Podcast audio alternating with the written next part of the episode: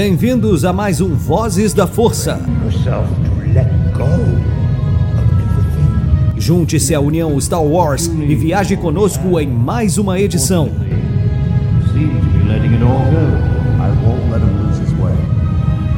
Seja também a fagulha que manterá a chama de Star Wars acesa por muitos anos.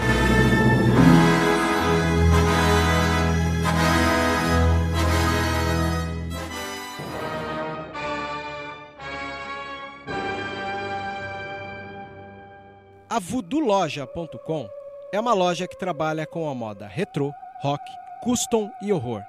São 11 anos da cena alternativa. Se você não conhece, visita lá. Tem no Instagram Voodoo Loja, uma das melhores lojas e parceira nossa. Isso é rock and roll puro.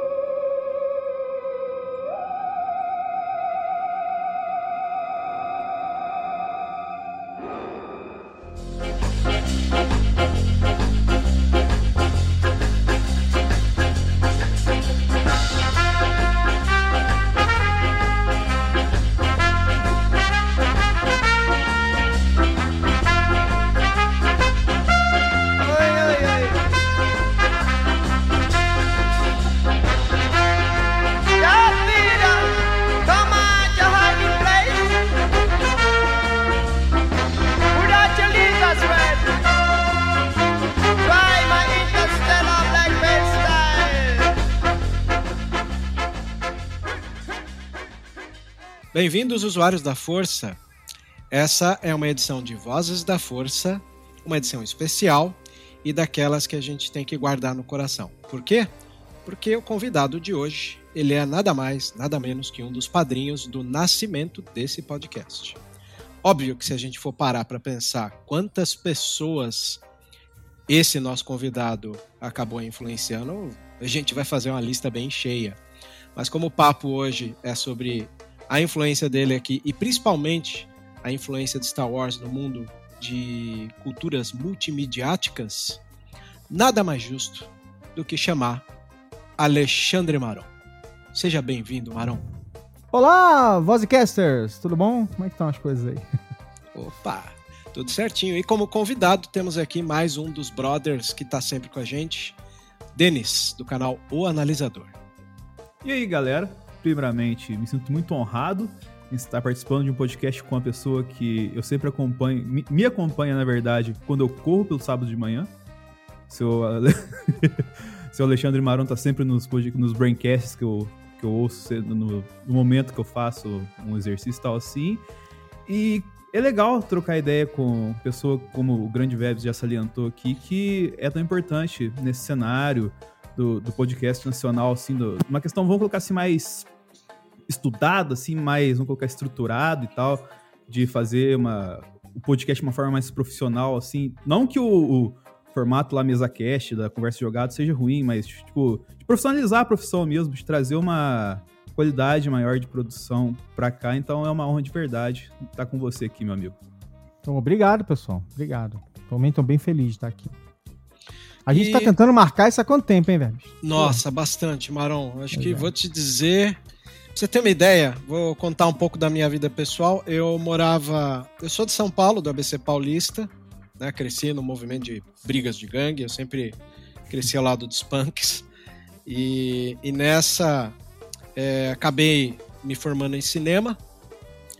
E nisso consegui ter um alento num momento muito delicado da minha vida, que foi quando me separei uh, da mãe da minha filha, então eu precisava ocupar a cabeça e Zing e Boa Noite Internet foram dois podcasts essenciais para eu manter a minha sanidade. Então a válvula de escape como um exercício narrativo que eu nunca abandonei mesmo tendo trabalhado com cinema apenas em ensino, minha única prática em cinema foram os clipes que eu dirigi para MTV as assistências que eu dei pro Carlão Rechenbach, eu fui assistente dele. Ah, depois... só, só pra ele? Ah, então tudo bem. Só, cara, cara, cara, nada, nada a ver, pois é. O Carlão era, um, era uma enciclopédia, né? É, o cara era uma porcariazinha, né? Nada a ver. pois Fala é, o Carlão era, era muito querido, era muito conhecido pela generosidade dele Isso também, é. né? E eu ajudei o Carlão, não sei se você chegou a conhecer, Maron, mas existia Noites do Comodoro. Eram sessões de filmes raros que o Carlão rolava no Cine Sesc na Augusta, e ele me chamava de capitão de fragata, depois eu fui substituído pelo Leopoldo Taufenbach, é, em fazer a curadoria desses filmes, em registrar e colocar no blog dele, que era o Olhos Livres, Reduto do Comodoro. Então foi um, um momento da minha vida muito bom e rico, né, de cinema, e, e aí, por conta disso, eu sempre pensei em, em, exercitar essas veias narrativas quando não estivesse fazendo curtas, filmes, né? E eu descobri, através do, do Crise e de Ti, né, uh, como era essa prática pelo podcast, que é uma ferramenta que eu já dei aula na faculdade, porque como acabei mergulhando minha vida no ensino, eu ensinei bastante podcast para alunos de publicidade, porque quando você se forma em cinema, fatalmente você acaba dando aula para cursos diferentes de cinema. No caso, eu já dei aula para jornalismo e para publicidade e propaganda. E o podcast sempre foi uma das ferramentas mais eh, envolventes na minha vida. E, obviamente, quando você se envolve com podcast, você vai querer saber quem é aqueles criadores de conteúdo que tem muito a ver com a sua veia narrativa, da sua veia criativa, Uhum. Né? E você, o Cris Dias, por isso que eu classifico vocês como os padrinhos desse podcast que você está participando hoje. Nossa, legal. Eu não sei nem o que dizer, gente. Pô, também aí. muito obrigado, muito obrigado. É, é um prazer mesmo. E, e nessa conversa que teve, eu dei toda essa contextualização para dizer que o podcast de vocês me ajudaram e me encorajou a criar esse aqui. E hoje a gente tem um papo super legal que é simplesmente falar do background de Star Wars até chegar nessa veia dele, né, de ser todo multimediático, né? Aí eu me lembro que, que eu aprendi, pelo menos, que como vocês são convidados, era interessante quando o convidado possa falar de um assunto que ele se sinta super à vontade.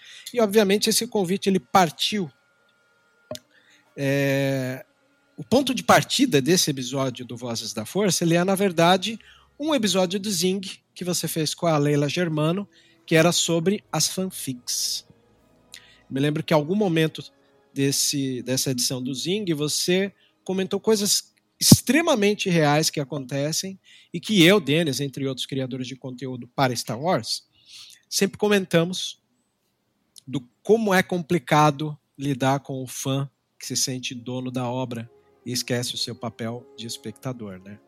Aí, para contextualização, achei interessante que você comentou da gente começar é, do que, que é o George Lucas na nova Hollywood e a chegada da, da, da, das mentalidades campbellianas, né?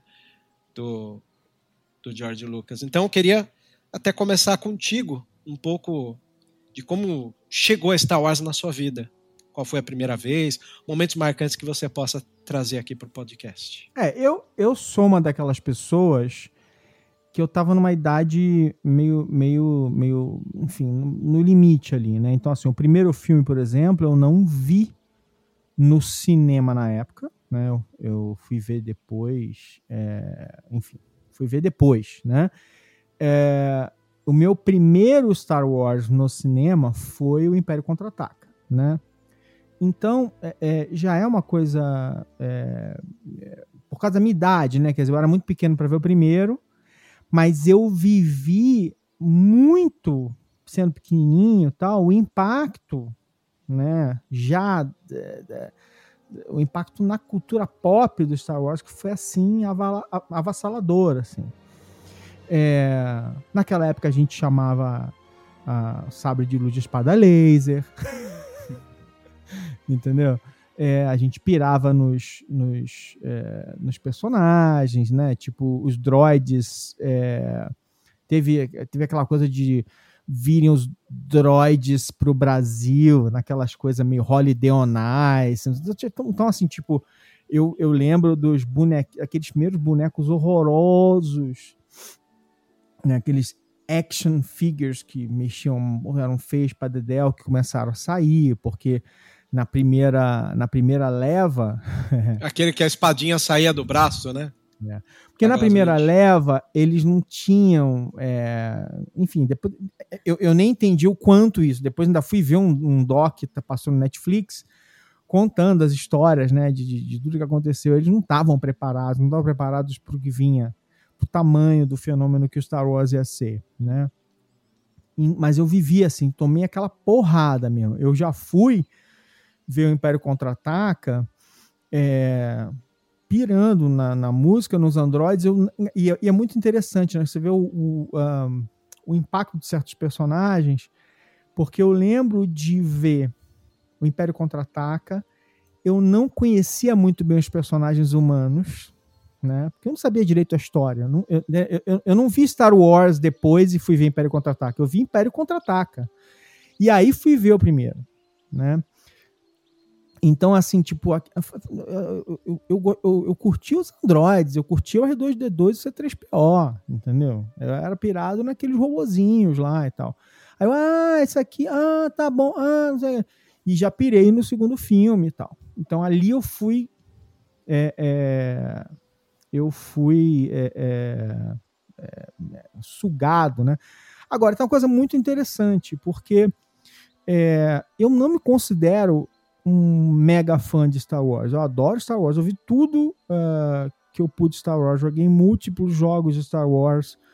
É, mas, é, sei lá, eu sou. Eu gosto muito de ficção científica em geral. Então, assim, tipo, eu gosto de Indiana Jones. Eu gosto, eu gosto de muita coisa da LucasArts e tal. Da, da LucasArts, é, da Lucasfilm, né? E da LucasArts por causa dos jogos e tal. Mas eu nem me, eu, eu me considero muito um fã de cultura pop que é, mergulhou em, em, Star Wars, em, em outras mitologias, né, da, da, principalmente dos anos 80 e 90, porque era interessante, ou porque eu estava na idade certa, ou porque eu estava vivendo um momento, né, a chegada dos, super, dos mega blockbusters, né, a, a invenção é, de uma é, a, a, invenção, tipo assim, a, a invenção da primeira grande mitologia é, que se é, é que estrategicamente o termo não estava nem cunhado ainda, mas estrategicamente, né, era transmídia, né? Ela ela foi, ela quase foi escrevendo as regras. Existem mitologias transmídia anteriores, mas elas foram ficando transmídia por uma série de motivos. Elas foram se, se é, é, é, ocupando espaços, né?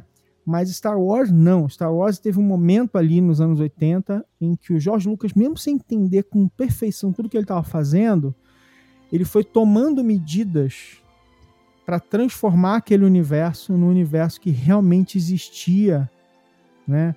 E que ele tinha fragmentos em, em todos os canais, em todas as mídias, né? Então você vê isso nascer, né? Eu vi isso acontecer, isso nascer, né? Todos os, todas as idas e vindas, né? É, é uma mitologia rica pra caramba e que foi muito bem pensada e executada, né? E a gente viu isso tudo, quer dizer, na, minha, a minha geração, talvez não diga nem a minha, a, a, a, geração, a meia geração antes da minha, que, que era um pouquinho mais velha e viu realmente tudo acontecer desde o início, 100%, quer dizer, foi ao cinema ver o primeiro filme quando ele saiu, né? Porque assim, eu vi Superman 1 quando saiu, né? O primeiro filme do Superman eu consegui ver, porque, enfim, era livre, aquela coisa total. É, mas Star Wars eu não vi. Então, é uma coisa assim muito muito forte assim. É, acho até interessante você trazer um pouco dessa era transmídia, porque quando você vai ler Harry Jenkins e a cultura da convergência, você nota que ele mesmo gosta de utilizar a saga como um divisor de águas, né? Ele sabe tanto quanto a gente comentou aqui de que existiam antes e depois, mas parece que Star Wars é aquele que conseguiu separar, tipo a gente fazia antigamente, né?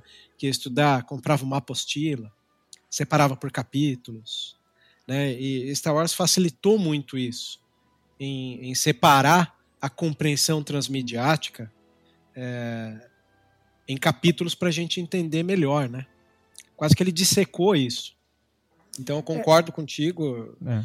Acho que talvez aí é, venha a grandiosidade dos blockbusters também, quando a gente pensa que um grupo de criadores lá de Hollywood, que é a chamada Nova Hollywood, que é essa galera, né? Spielberg, Isso. Lucas, né?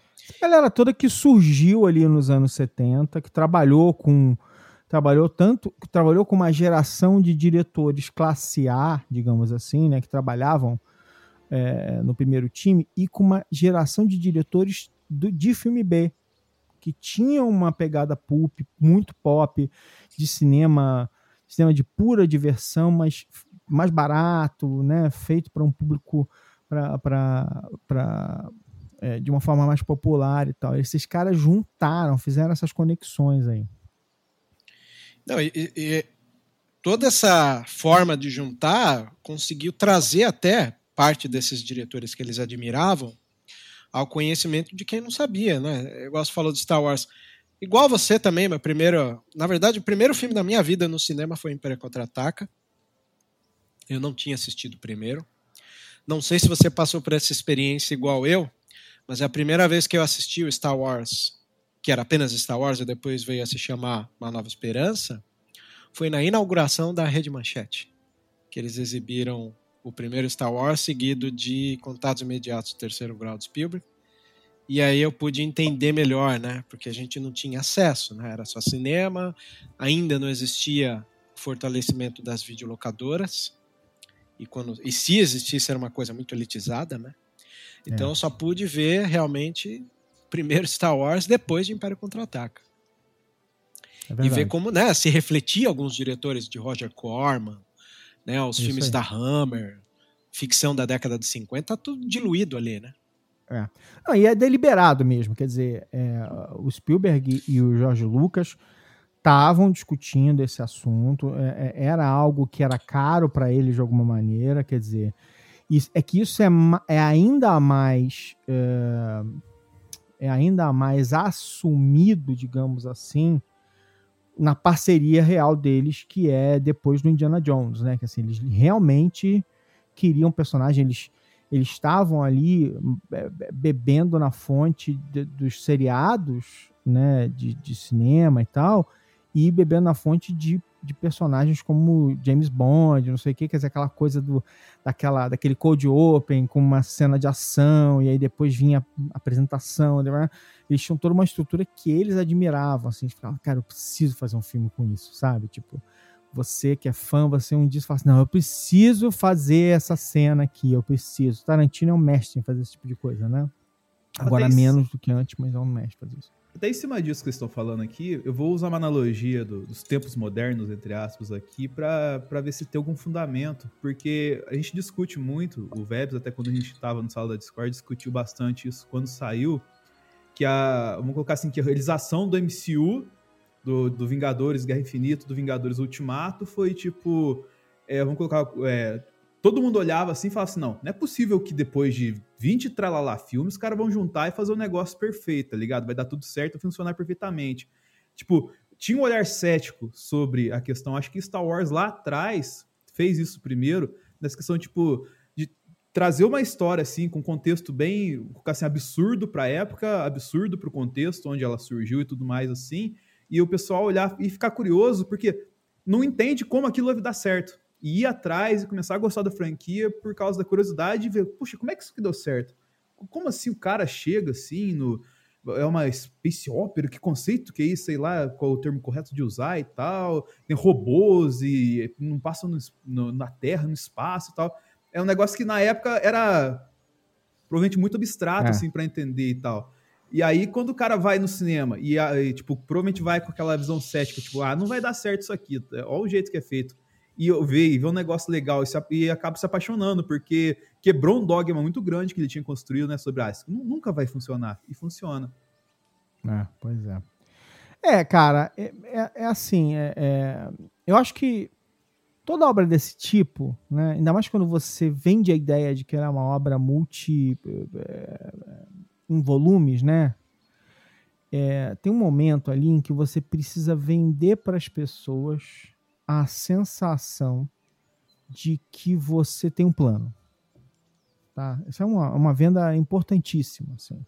Quer dizer, é, assim, cá entre nós, assim, quando você vai olhar, né, tipo, a maneira como o Jorge Lucas desenvolveu essa história, não sei que, ele vai, conta aquele papo, não, porque eu pensei numa grande história ali, mas aí eu fui resolvi contar a trilogia intermediária, não sei o que lá e tal. Era assim, né? Ele é tinha, me engana na, que eu gosto, né? Na melhor das hipóteses, tá? Na melhor das hipóteses, é, assim, o Jorge Lucas ele é ele é um ele é um uma das outras características interessantes do George Lucas e do, uh, do Spielberg tal, é uma geração de pessoas que estudaram cinema. Tá? Isso é muito importante, faz muita diferença. Tá?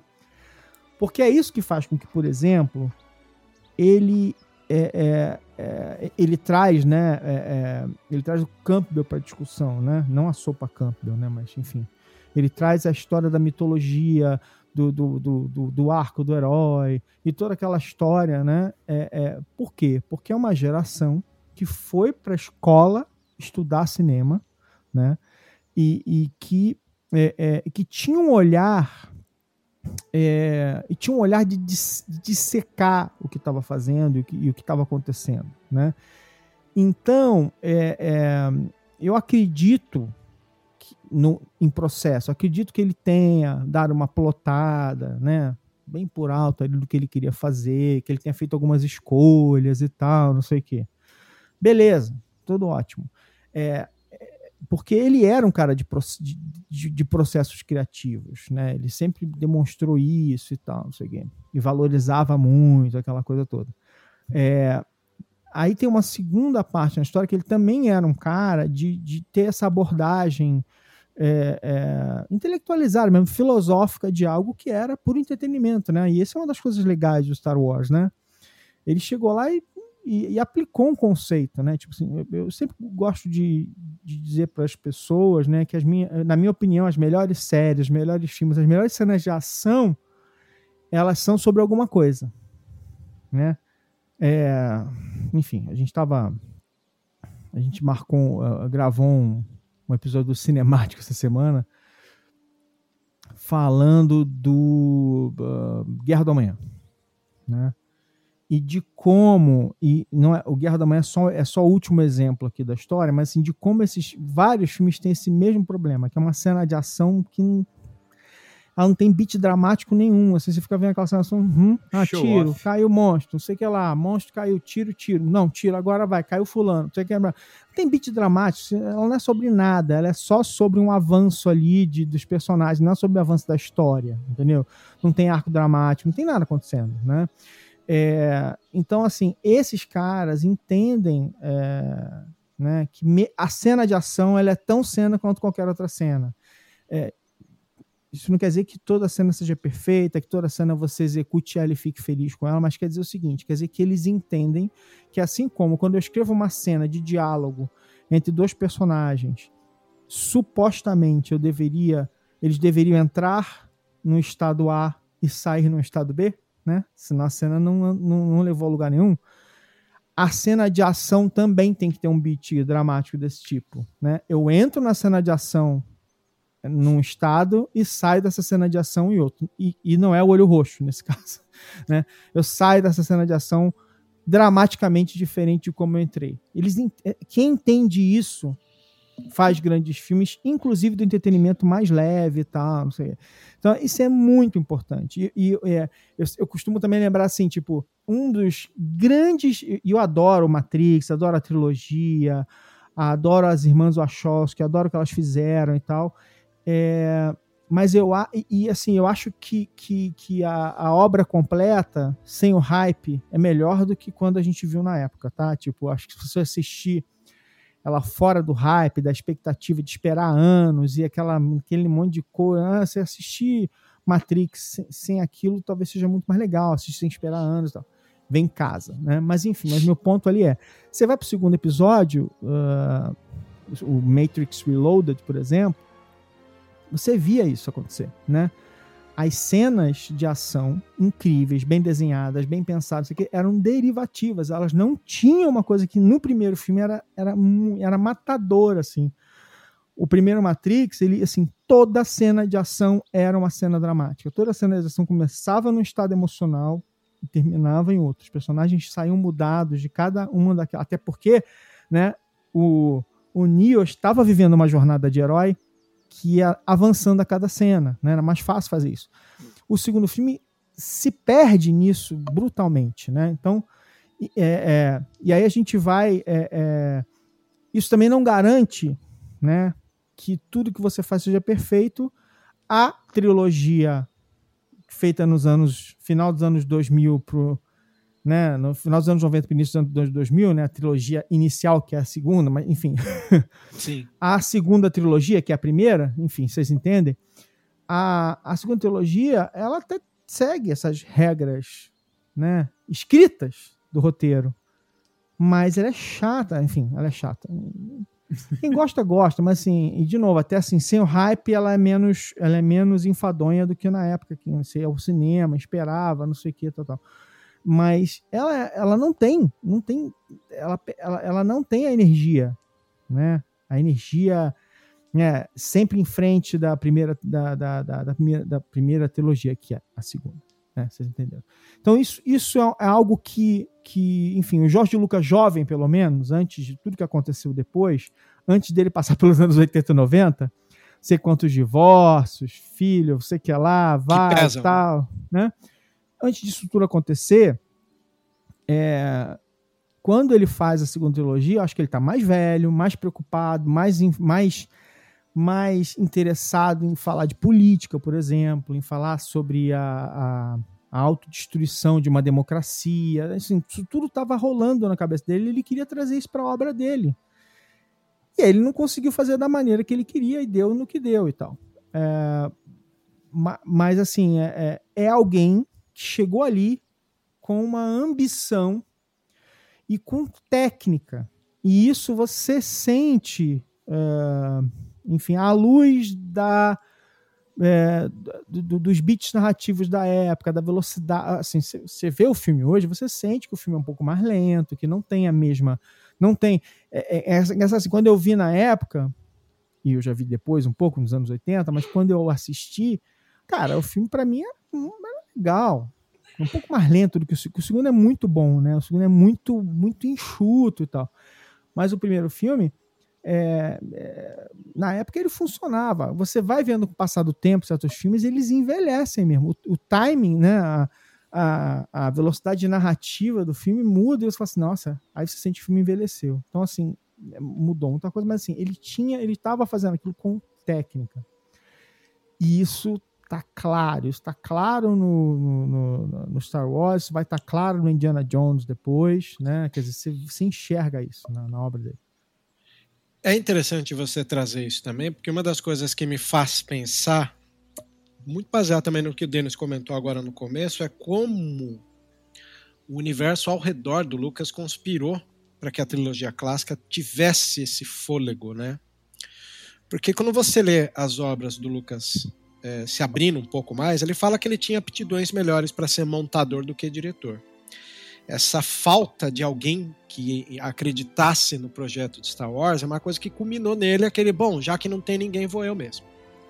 E isso pesou muito para o primeiro filme. E a gente chega numa idade que aí entra talvez o grande problema que boa parte do fandom talvez não tenha essa sutileza de procurar quais elementos que um filme é, traz quando ele é produzido em uma época e as inquietudes daquela época me faz lembrar um documentário que vem junto com o DVD do THX 1138, que é sobre a American Zootrope, que é a produtora do Coppola, na uhum. qual Lucas, quando tentou fazer o, o THX, ele quase afundou a American Zootrope. Né? então torna o diretor mais é, ressabiado no que, que vai acontecer. Pensa, ele quase ferrou a produtora do melhor amigo dele, que é o Coppola, em tentar fazer o episódio 4, que até então era só Star Wars. Quando ele vai rodar o episódio 4 e ele tem que lidar com todo aquele material, é, é como o Maron comentou, era uma fusão de ideias num, numa década que não tinha muito disso, né? É, é engraçado porque você começa a pensar o que, que caiu no colo do Lucas E o que que hoje, quando você assiste, poderia ter caído no colo de alguém e ter virado uma saga no lugar de Star Wars, como por exemplo quando, quando você assiste Jodorowsky's Dune, uhum. que é um uhum. documentário de que o Alejandro Jodorowsky começa a falar que se ele tivesse rodado o Duna do jeito que ele fala no documentário, meu, talvez é, Star Wars não era o que Star Wars é hoje, né? Porque aquela doideira, nomes envolvidos, desenhistas de produção, trilha sonora com Goblin, com Pink Floyd, né? É uma coisa que talvez teria tomado, mas caiu na mão do Lucas, né? E ele resolveu o filme. E aí essa coisa que você comentou da trilogia, que ele fala e a gente finge que acredita, é muito o que eu penso também, Maron, porque eu penso que ele fez o filme do 4 sem saber se ia vingar. Né? E você citou as irmãs Wachowski. É, o Matrix 1 é um filme que fecha a narrativa circular é, ali mesmo nele. Né? O, o Neo ele passa por toda uma jornada de herói no final, até o arrebatamento com essa cena dele saindo de uma cabine e voando. Star Wars talvez fosse um filme para se contar em uma história só, e o mercado, né, o grande mão invisível do mercado vem e pede para que as coisas tenham uma continuidade, né? Mas, mas, mas, eu até acho que assim, acho que o, acho não, né? Tenho certeza assim, o primeiro filme, é, o que é, que é o quarto, mas o Uma Nova Esperança, New Hope, é, é, eu acho que ele é aberto o suficiente. A Matrix tinha ganchos possíveis, tá? É, até aí tudo bem. E acho que o, o, o New Hope tinha bons ganchos também ali para continuar. Acho que ele tinha o suficiente e tal. É, é, o, o, que eu acho é só o seguinte, assim, tipo, é, que é uma coisa, de novo, assim, é, é eu nunca dirigi um filme, né, de, é muito mais um filme de ficção, muito mais um filme de ficção desses grandes americanos, então, mas eu, eu, eu cobri, durante muito tempo da minha vida, eu cobri cinema, e eu gosto muito do assunto, conversei muito com muita gente, tal, não sei o quê. É, e, e, assim, fica muito claro, assim, tipo, e, e, inclusive jornalistas que viveram até mais do que isso, mais do que eu, isso, vão dizer uma coisa parecida que é assim, cara, o negócio é muito grande. Hoje em dia também, mas naquela época era, era assim, era uma, era uma empreitada muito heróica fazer um filme, e continua sendo, tá, mas enfim, cada, cada, cada tempo tem seus desafios. Você não, você, você não deixa nada, amigo. Você não guarda nada para depois. Você, você não sabe se vai ter outro. Então, assim, você joga tudo que você tem naquele filme que você está fazendo. Você não, você não tem esse negócio de, não, vou guardar isso para. Você sabe se vai ter continuação, entendeu? Não existe isso. Ele não sabia é, no meio do negócio lá, ele foi se apavorando, atrasando entrega, não sei o que, não sei o que lá. Não estava ficando bom o filme, não estava dando certo, os efeitos não ficavam prontos, entendeu? O cara tava apavorado ali no meio do caminho. Então, assim, tipo, tem esse negócio de que, ah, não, eu tinha. Não, assim, eu tinha umas ideias lá de como é que vai continuar essa história. Mas, assim, velho, sabe? O cara tava desesperado em fazer o primeiro filme dar certo, entendeu? E cada filme que ele fazia, até porque ele era o produtor mesmo, assim, principalmente o segundo e assim por diante. Cara, se ele fracassasse no Império Contra-Ataca, não tinha retorno de Jedi. Até podia ter, eventualmente, mas assim, dependendo do fracasso que fosse. Mas se ele não, se não desse certo comercialmente, quer dizer, se ele tivesse feito um filme lá muito caro, mas que desse, desse muito dinheiro, mas que não, que não se pagasse da maneira correta, ia ter o terceiro filme, entendeu? E assim por diante. Então, no fim das contas, tem uma mitologia na cabeça das pessoas, elas ficam imaginando muita coisa assim, cara, os caras não deixam nada para entender para depois. Eles têm que usar tudo que eles têm e depois eles pensam. Agora, claro, né? Aí a gente quando a gente vai para uma coisa tipo a Marvel, que é, é que mesmo nos primeiros filmes, eles estavam brincando de dizer que eles tinham muitas coisas para fazer, mas eles não sabiam se ia dar certo. Menor Depois ideia. foi dando certo e eles foram podendo entregar o que eles prometeram. Isso podia ter dado muito errado e nunca a gente ia ter visto os Vingadores, os primeiros Vingadores, que para mim foi um evento. Sabe? Tipo, caralho, teve um filme para cada personagem agora tem um filme com todos os personagens que assim, to são todos os atores mesmo, não assim, os caras não não ficou no meio assim, não é, não é minha boca, é todo mundo assim, é, é, é tudo é, é, é, sabe, é, tá tudo aqui, né? é, era um negócio que, que era impensável anos antes. Né? Então, assim, é, é, não, não é simples. Assim, a empreitada que ele tinha pela frente não é simples. Ele, só que eu acho que assim, o que o Lucas construiu a partir dali foi assim: ele é um visionário, ele, ele foi um visionário de verdade. Ele, ele tinha uma mitologia, ele tinha uma visão para aquela mitologia, né? Mesmo que você não, não, mesmo que a história não não continuasse diretamente com ele, ela foi continuando, ele foi ele foi trazendo outras outras mentes criativas para criar, para escrever uh, os livros, né? Para fazer quadrinho, para fazer os jogos e essas e eles foram construindo essas peças. E de novo assim, foi a primeira vez na grande cultura pop que isso foi feito de uma maneira consciente e deliberada. Por que, que eu digo isso? Porque é, quando eu vou explicar transmídia para as pessoas, né, eu geralmente falo assim, ó. É, a primeira coisa que eu faço sempre é assim, explicar o que é crossmídia e que é transmídia, né? Que geralmente em crossmídia eu estou basicamente repetindo a mesma mensagem. De novo, nada é tão estanque, né? Mas eu estou repetindo a mensagem em vários canais e que transmídia é algo um pouco mais complexo e mais estratégico e tal. E aí, a segunda parte da história é assim, eu começo a falar assim, ó, por exemplo, a gente tem vários personagens que foram se desenvolvendo, né, é, em múltiplos meios e de forma complementar. Então a gente tem lá Sherlock Holmes, a gente tem lá personagens como, geralmente é muito interessante, porque a literatura de terror e tal, não sei o que, assim, Draco, os vampiros, né, lobisomem, esses personagens, eles eram, a, é, é, a transmídia deles ela é mais mitológica. Cada obra adiciona o mito, adiciona a mitologia daquele personagem, regras e tal, não sei o que, não, mas não necessariamente o personagem está seguindo uma, uma ordem cronológica perfeita. Aí tem, um, tem uma coisa muito interessante, né? Os caras inventam os super-heróis a era moderna dos super-heróis em 38, quando eles inventam o super-homem, né? Aí o que acontece é o seguinte, é, e isso é uma coisa muito especialmente específica do super-homem, porque o Batman não teve a, a mesma abrangência que o super-homem teve, né? O super-homem teve no rádio, teve na revista em quadrinho, no rádio, no cinema, na televisão, livro, foi tudo, tudo. Ele foi ocupando todos os espaços, né?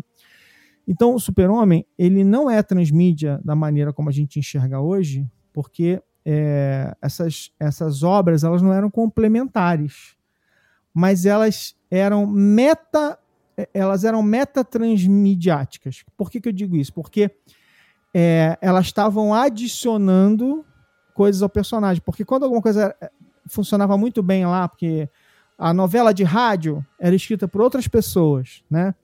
Quando a novela de rádio tinha uma, uma ideia muito legal, eu incorporava uma ideia da novela de rádio no quadrinho, que depois, entendeu? E elas iam se, se retroalimentando, entendeu? Então as ideias elas iam indo e voltando e elas foram se espalhando por todas as encarnações dos personagens, né? Então uma meta transmídia nesse sentido, tipo, Uh, elas estão acontecendo em paralelo, fragmentadas, mas elas não se encaixam perfeitamente, embora elas compartilhem ali um, um personagem, um universo, uma mitologia e tal. É, por isso que eu falo, aí quando você vai para James Bond não é dessa maneira. James Bond é um personagem de cinema com múltiplas décadas, tem filme, tem livro, né? mas não é assim. Então, esses grandes personagens de quadrinhos com, crono, com uma cronologia tal, é que eles começam a construir isso. Então, essa é uma construção principalmente dessas grandes é, editoras americanas que criaram esses super mitos, né? Super-Homem, Batman, Homem-Aranha, criaram esses super mitos, deram para eles arcos cronológicos, que inclusive se repetem, né? Porque eles ficam tentando que voltar para o início o tempo todo e tal é, e depois começaram a ter que construir isso em múltiplas frentes, mas de novo, não é perfeito. O, o primeiro caso em que isso é muito mais, mais é, é, é, muito mais bem construído é no Star Wars, porque os livros, a, a, despeito de que a gente fez uma crise nas infinitas galáxias quando teve a, no- a última trilogia, eles tiveram que dizer assim: não, esquece tudo que a gente disse agora, zerou tudo, porque senão eu não consigo fazer minha trilogia nova, porque eu vou ter que ficar me preocupando né, com coisa que a pessoa que vai ao cinema nunca viu, não sabe. É, mu- é muita, é muita bagagem para eu carregar. Então, eles fazem a crise das infinitas galáxias, que eu chamo de crise das infinitas galáxias, quando, quando, eles, quando a, a- a Disney compra a Lucasfilm, né, assume a mitologia do Star Wars e fala assim: não, gente, beleza, fazem parte do, vai, do, da, mitologia do multiverso, mas é, vai lá, pode se divertir. lá no campo é um do what Arice. if. Até, segunda, até segunda ordem, tudo que está escrito aqui é what if, porque eu agora tenho que começar de novo. E aí, aos poucos, eu vou dizer o que, que encaixa e o que não encaixa. A DC fez isso quando ela fez isso com, com, a, com Crise nas Infinitas Terras, que é a referência que eu estou fazendo aqui. Ela foi relançando Super-Homem, Mulher Maravilha, Flash, Batman, lá, lá.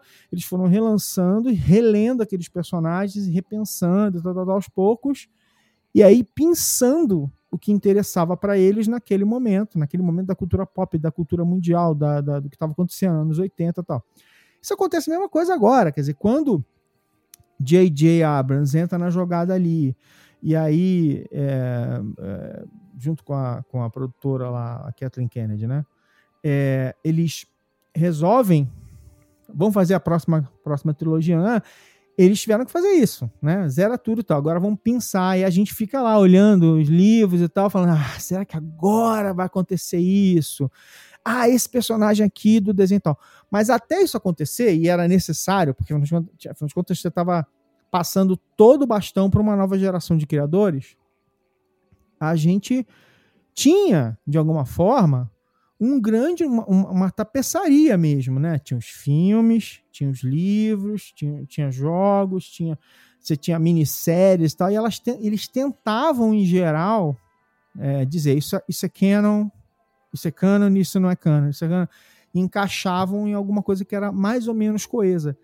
É, enfim, aconteceu essa virada, a gente está num momento meio estranho ali da mitologia do Star Wars, mas a gente enxerga. Foi a primeira vez na história da cultura pop que isso aconteceu de uma forma tão bem pensada e deliberada. Tem vários casos depois, mas antes Star Wars eu não, eu não lembro aqui de ter visto algo tão bem, né, tão bem pensado, uma Bíblia, todo personagem tinha um nome, tudo sabe, tudo tinha nome, lugar, mapa, tudo existia, não sei o quê. Isso geralmente acontecia, sabe quando acontecia isso? Quando uma, quando uma mitologia ficava muito poderosa, ficava muito interessante, e aí eles contratavam alguém para escrever o RPG oficial daquela mitologia. Aí a pessoa tinha que criar os source books, né, os livros de, de, de, de para meio que explicar o mundo para o jogador.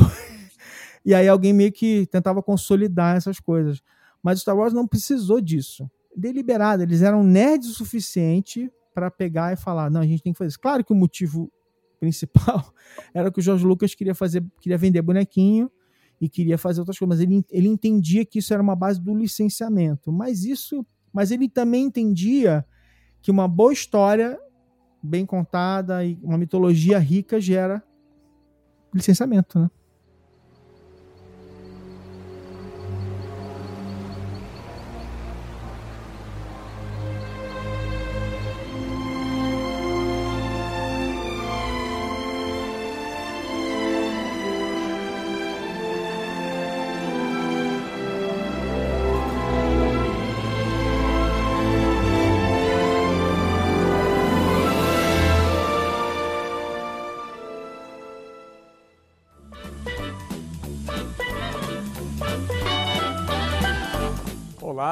Saudações, meus caros amigos. Enquanto Anakin e Ahsoka saem em missão, juntem-se a mim para tomar um drink e ouvir mais uma edição do Vozes da Força.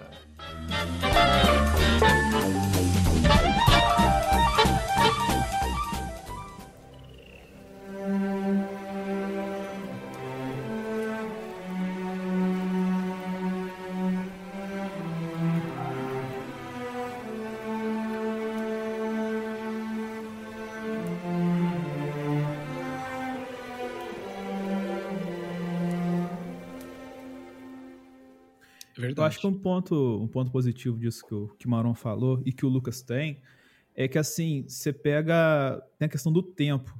Porque ele, querendo ou não, ele tinha muito mais tempo para conduzir, organizar, olhar. Não, isso aqui é, é canon, isso aqui. Não, é, não era Legends o termo que ele usava lá na época. Qual que era o termo certo, Vebs?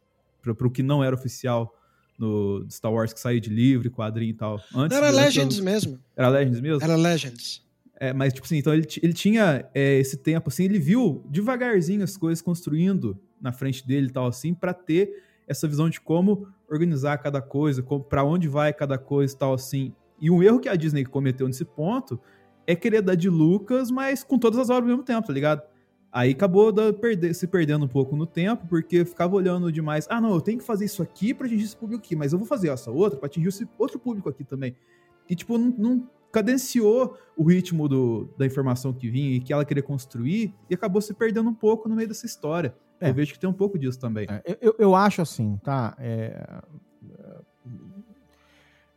tem tem, um, tem uma, uma situação bem é, curiosa nessa última trilogia que eu acho assim inacreditável para falar a verdade que é o seguinte né é, né não era mais George Lucas né não era mais George Lucas dos anos 70 e 80 ele não é que é assim tipo ai será que eu vou conseguir fazer os três filmes não dá a Disney não ia deixar de fazer os três filmes né ela sabia que a não ser que fosse um desastre assim histórico o primeiro o como é que é o Despertar da filme? Força, né? O sétimo. É, a não ser que, que o 9 fosse o 7, né? É, a não ser que, que fosse um, uma, mais, um, mais um fracasso assim, sabe, fora de, de, de toda proporção, eles iam entregar os três filmes. Então essa, essa questão da sobrevivência inicial lá, ela não, não devia estar tá em jogo.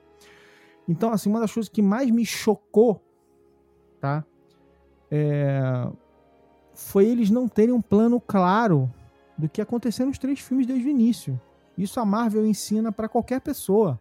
Você não precisa saber tudo que vai ter no filme, mas você precisa saber o que, que você quer, para onde você tá indo.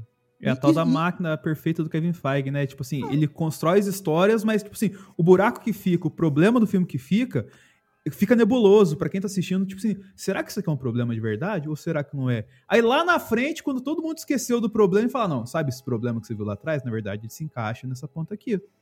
É. Mas assim, de novo, eu não tô nem dizendo aquela esse jeito Marvel tão chega a ser assim irritante em alguns momentos. Eu adoro os filmes da Marvel, sou Marvete, Decenalta e tudo mais desde molequinho, mas é, são formulaicos, tem, tem seus defeitos e tal.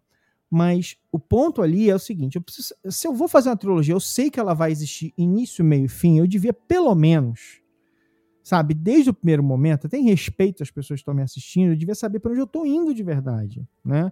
Então, é, é, enfim, eu particularmente gosto do filme do meio, tá? Eu gosto do segundo filme. Nós é, é, eu gosto do segundo filme principalmente porque, para mim, foi um filme que eu terminei e falei assim: caraca, abriu, tá tudo em aberto agora. Abriu um novo universo, cara, que coisa incrível, não sei o que. Enfim, eu entendo quem não gostou, acho, acho compreensível as pessoas que não gostaram, não tem problema nenhum, acho que isso é do jogo e tal.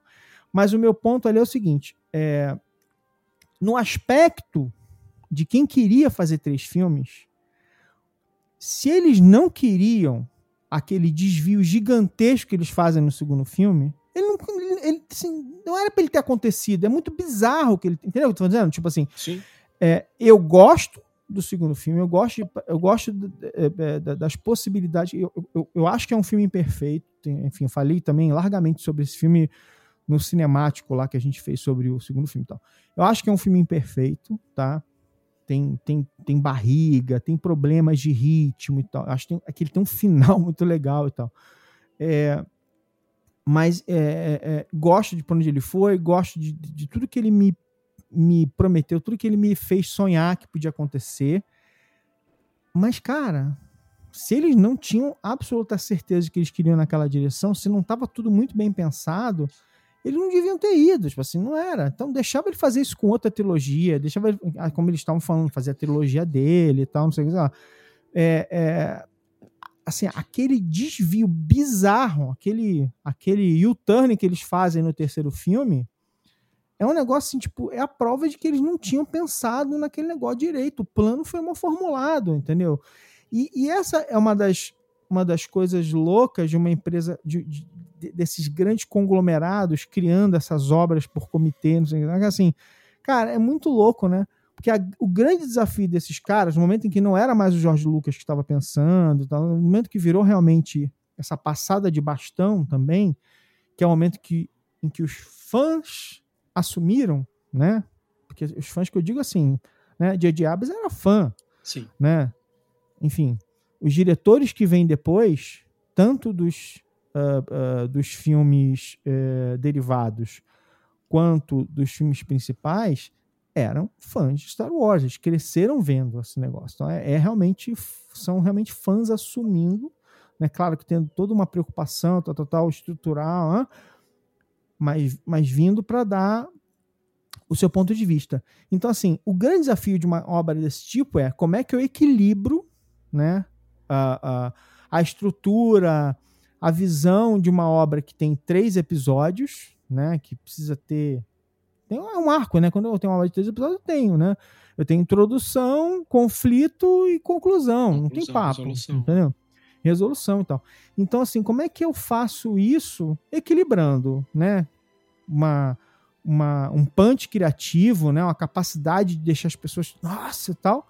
E ao mesmo tempo, tem que ter uma estrutura clara aqui, eu tenho que saber para onde eu tô indo. Senão, assim, cara, assim, é, é inaceitável, inacreditável que eles tivessem que repensar, refazer alguma coisa que não fosse só o, né, a questão criativa de o que fazer com a princesa Leia, né? A única coisa que eles podiam estar realmente se preocupando era assim, putz, a gente perdeu a Leia, a Leia era importante no terceiro episódio por algum motivo, tal, tal, tal, tal, no, no último episódio por algum motivo. Realmente, cara, ter perdido a, a, a Carrie Fisher, para mim é foda, o que, que eu faço agora?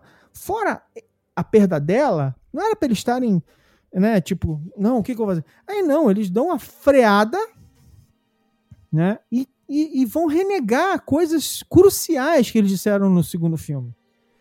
Então, assim, ali, ali me incomoda especialmente isso. De novo, muito mais do que a decisão A ou B, e eu não gosto do terceiro filme, enfim, acho realmente mais fraco.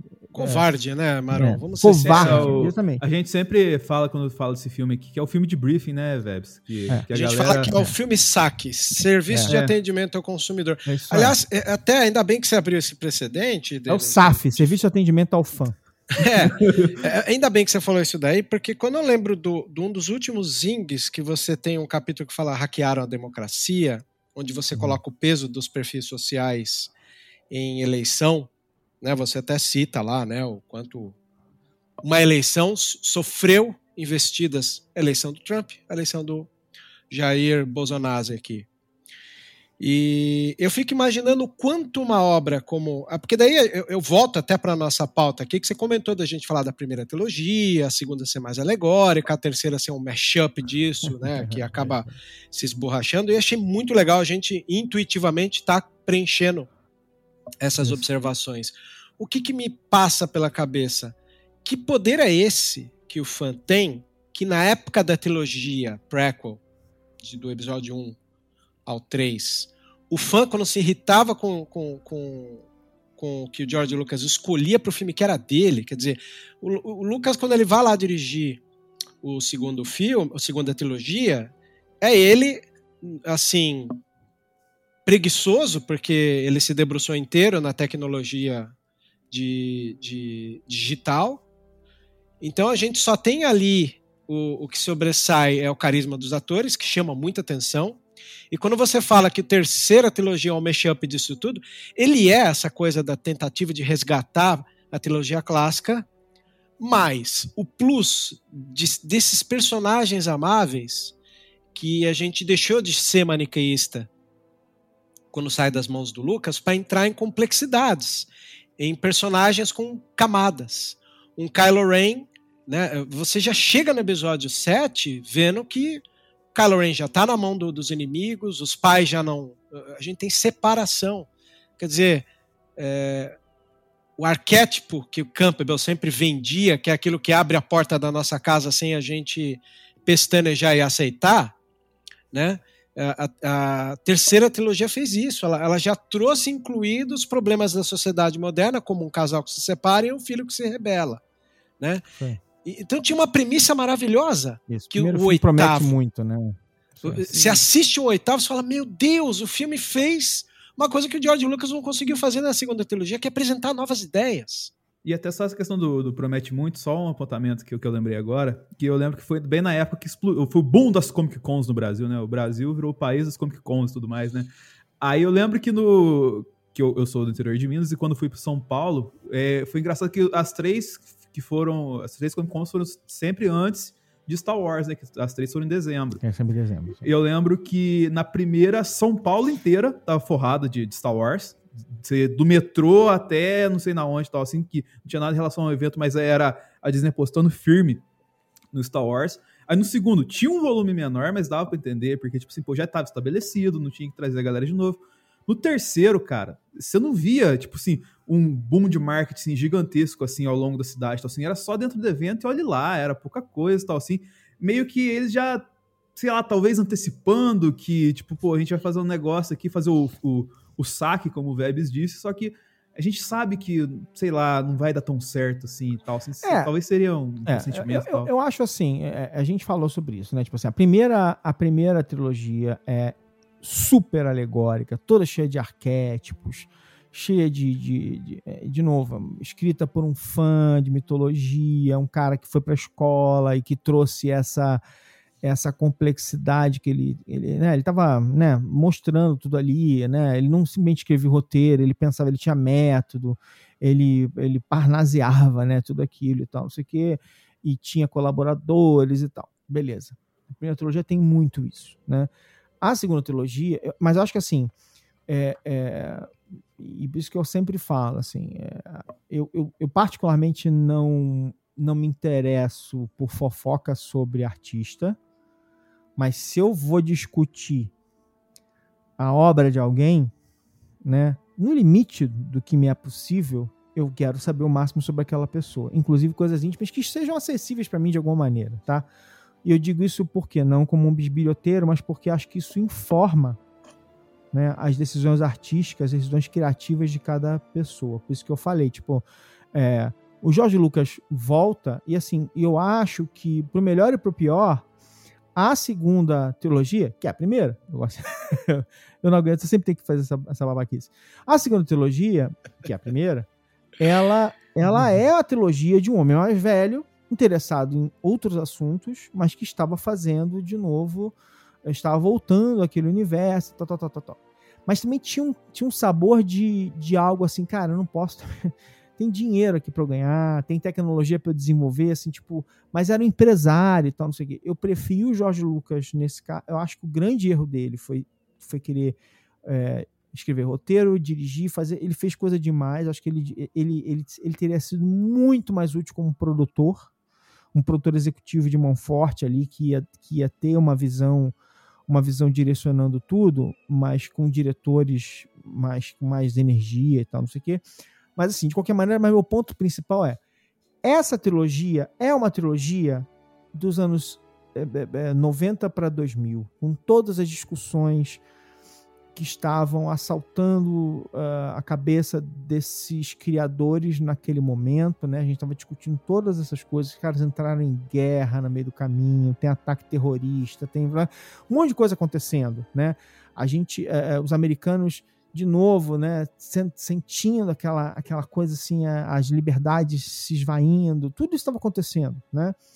É, e aí é, é, eu acho é, que é muito assim, o mais importante, assim, o que foi muito promissor no primeiro filme da terceira trilogia, que realmente é a terceira, foi o seguinte, foi é, é, é ela realmente era um produto desse, dessa década. Com todas as letras. Inclusive com esse essa essa é, nem, nem, só nostalgia, porque não é uma questão só de nostalgia, é uma questão de que, como somos fãs. Afetividade, eu acho. É uma. Isso, é uma, é uma, é uma glorificação até, é uma afetividade com esses personagens. Assim, não podia não ter aqueles atores voltando, por exemplo, porque assim é um produto desse, desse momento, é um produto da era dos fãs que conseguem ter rede social, se comunicar, não sei o que.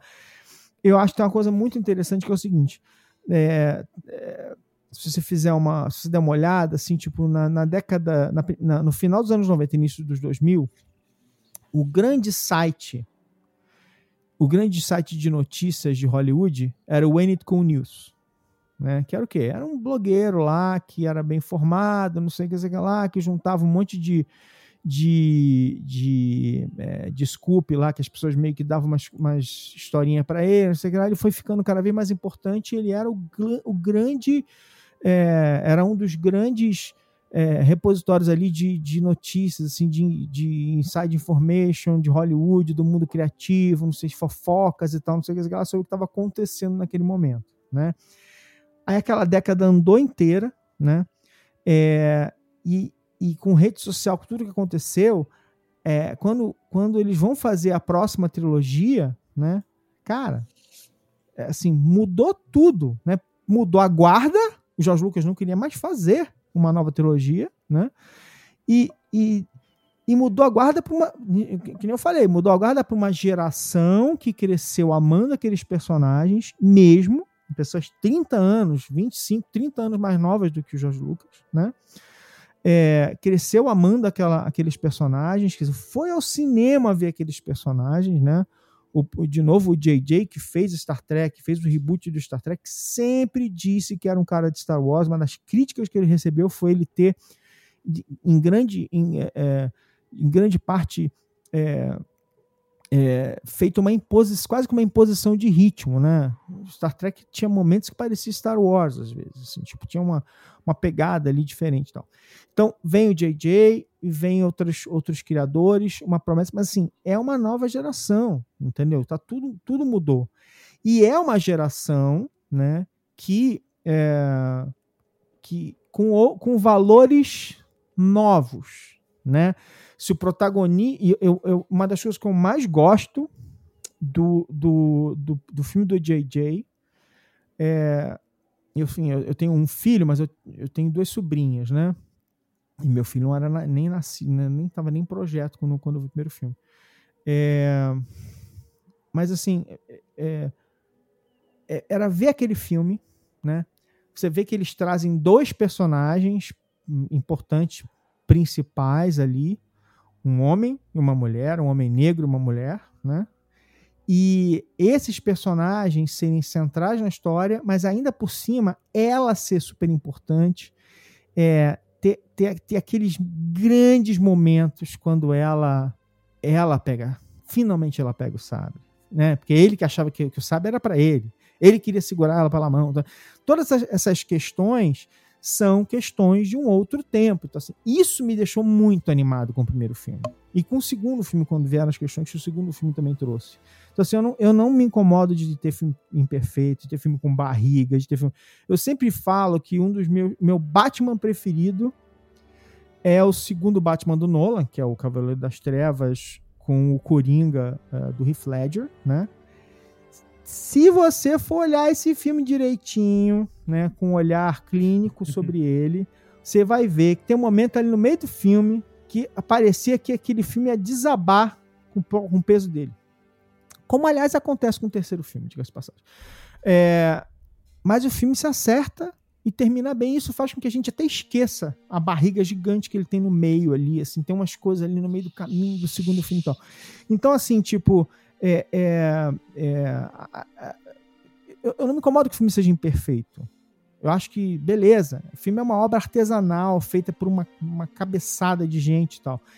É, o meu, o meu, a minha questão ali, assim, tipo, é, é, é, é, curtir essas, esses grandes acertos desses caras, né? Tipo assim, então, cara, a temática é genial, né?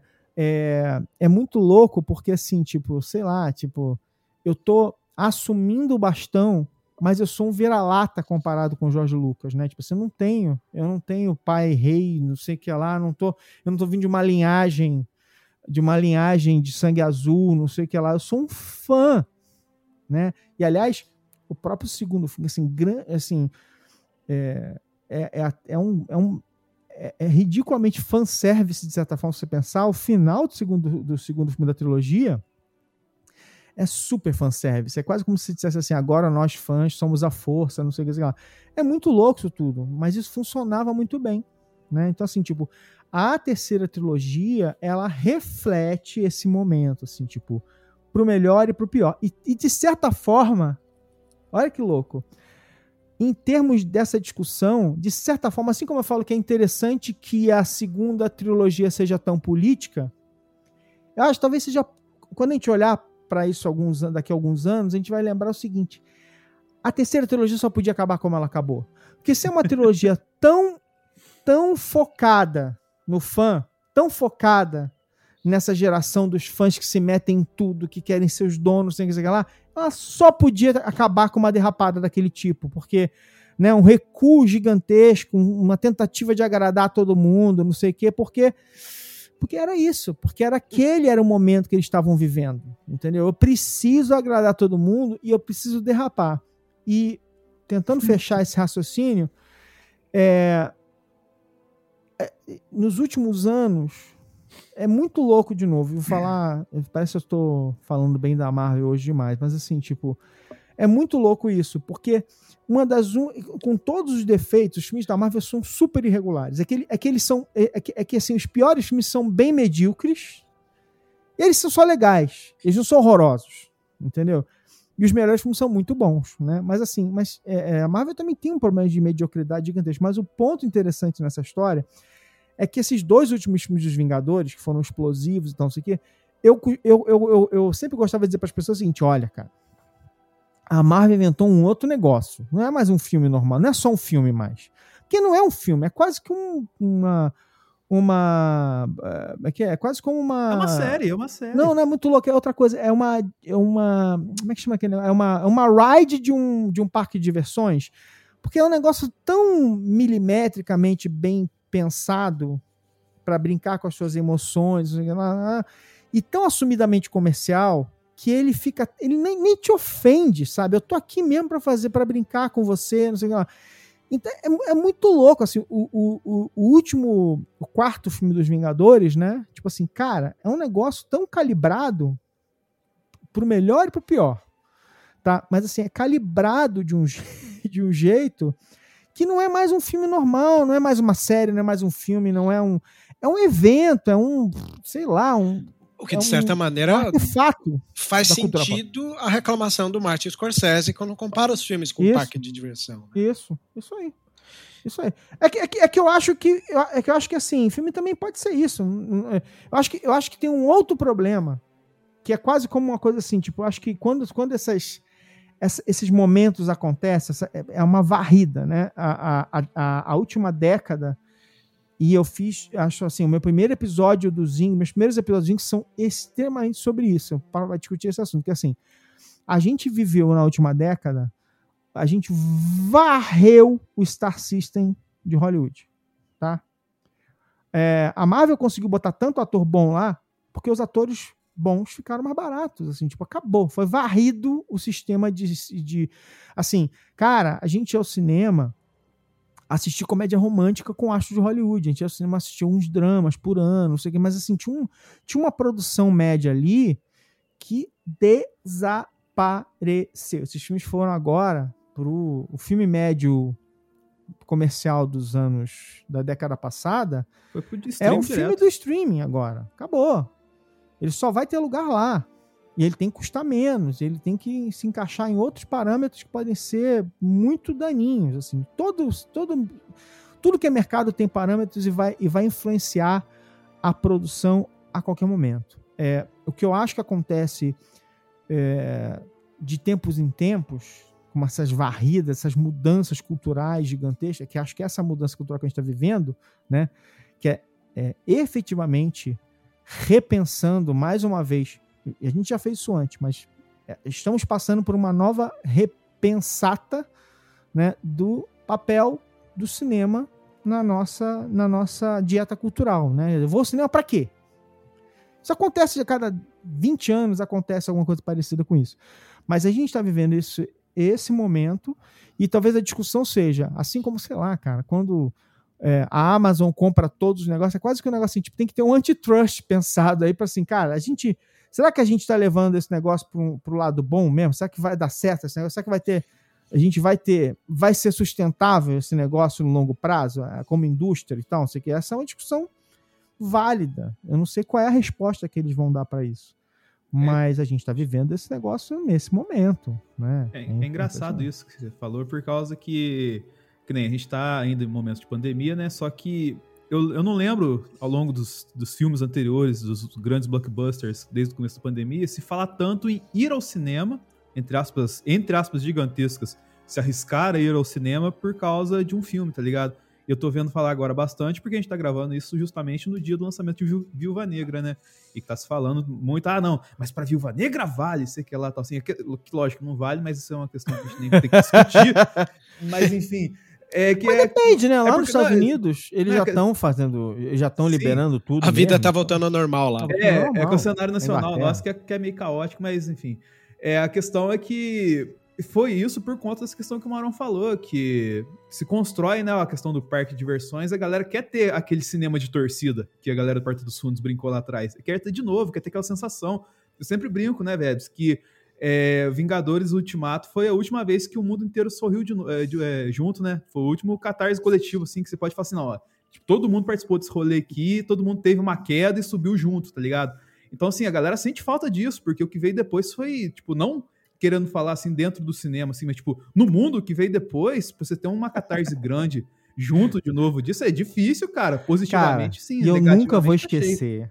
Você falou um negócio muito bom, porque eu nunca vou esquecer é, da, assim, a cara da minha esposa olhando para minha cara, tentando entender a reação minha e de todo o cinema quando o Capitão América pega aquele martelo para enfrentar o Thanos. Aquilo, aquilo ela, ela, assim, ela olhou para mim assim, tipo, what the f... Por que que, que, que, que tá, assim, qual o problema? Ele pegou o martelo, caralho, e daí? Tipo, né, tipo, ela, sabe, assim, era algo que e, é, ela, ela para ela, ela tinha visto os filmes, ela, mas entendeu? Ela viu o filme assim, cara, não tinha processado, nem lembrava que o martelo que o martelo era não podia ser carregado por ninguém. Ah, e, e assim, aí quando ela olha, ela fala assim, ah, aí eu falei para ela depois e tal, não sei que quando eu consegui respirar de novo, depois que eu tinha dado três saltos, três piruetas para trás e tal, não sei Chorado.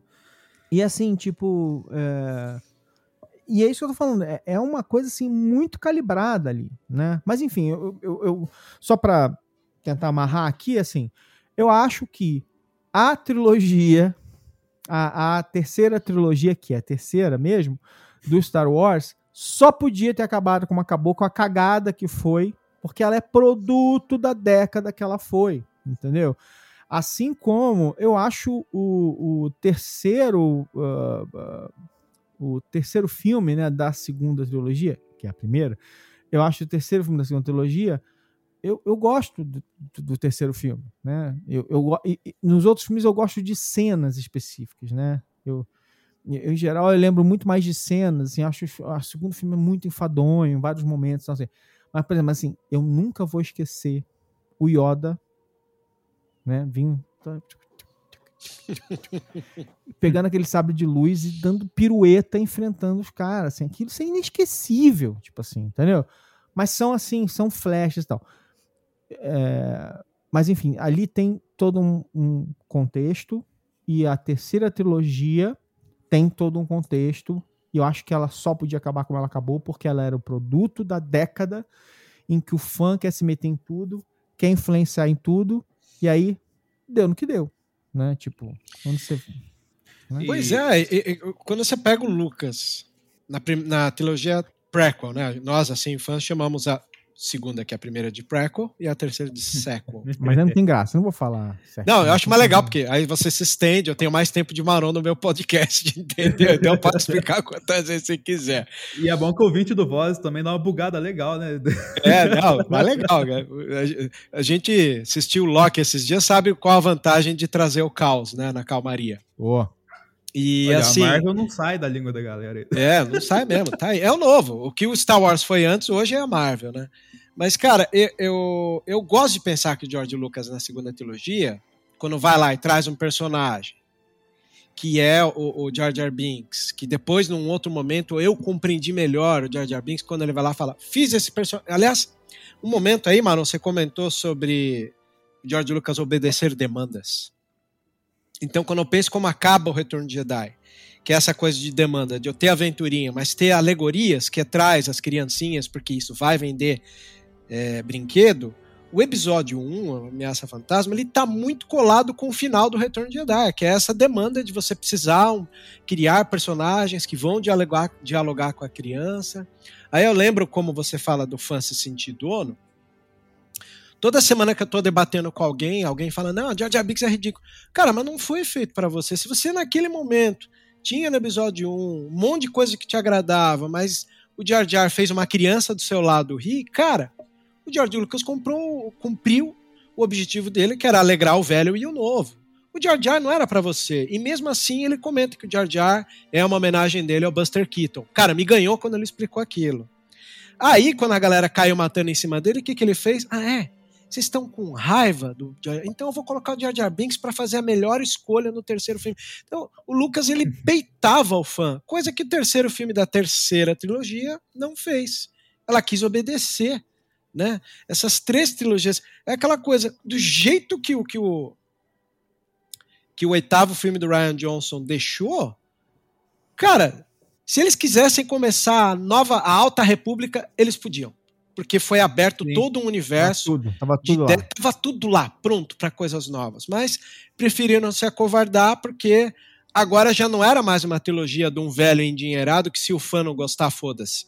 Não, agora é, um, é, uma trilogia que precisa do dinheiro. Não vai queimar o filme. Vamos recuar e fazer o mas SAF, não, como nem, você nem falou. só o dinheiro, cara. Eu tenho, eu tenho, eu tenho mais 30 anos de Star Wars para preparar, entendeu? Tipo, eu tenho década de Star Wars pra preparar, eu tenho parque para entregar, eu tenho um monte de coisa, assim, tipo, tem, tem, é, é, é, tem, muita, tem muita coisa em jogo acontecendo, né?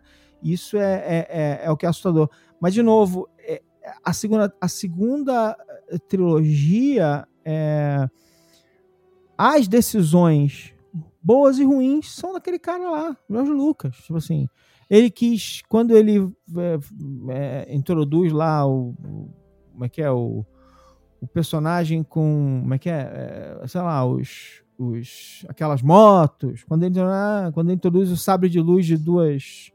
de dois lados, sei lá. Tudo, tudo que ele está fazendo ali é uma ele tá pensando, não, vai virar, vai dar um brinquedo legal, ah, vai ser não sei o quê. Então, assim, é, mas beleza, mas é ele que tá, tá tomando essa decisão. Tipo, é, assim, o, a, a, terceira trilogia, ela é isso, assim, cara. São pessoas que estão pegando o bastão, não têm o mesmo o mesmo compromisso e estão agindo sob comitê, sabe? Tipo, mas tem os fãs ali escrutinando tudo e, e que são muito mais suscetíveis a isso. É o produto do, da, dessa década que a gente viveu. E Eu aí, gosto desse exemplo do Maron, por causa que, assim, a gente sempre brinca também que é, era Star Wars, Marvel e DC, lá em 2015, 2016, come, começando uma corrida que ia acabar lá em 2019 para ver quem que chegava lá com, com, a franquia, entre aspas, com mais sucesso e tal assim. E, tipo, não foi só eles que começaram esse rolê. Tipo, muita gente tentou meter.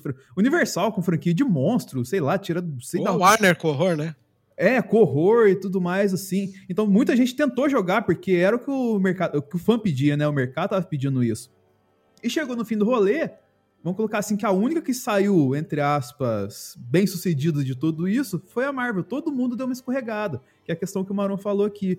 E muito disso é por causa que vai cada vez mais subir na régua, vai cada vez mais subir na régua, o fã fica mais exigente, querendo mais e mais e mais as coisas assim, e acaba que, tipo, pra tentar agradar todo mundo, não agrada ninguém. Eu até, tô vendo exemplo, até a gente, como falou, saindo no dia do Viva Negra isso aqui, tô vendo muita gente xingar o filme, entre aspas, assim, porque o filme é muito Marvel se não tem uma coisa assim diferente, tal, assim, por causa que a, a eles séries, construíram. E as séries mudaram também agora a percepção das pessoas, né?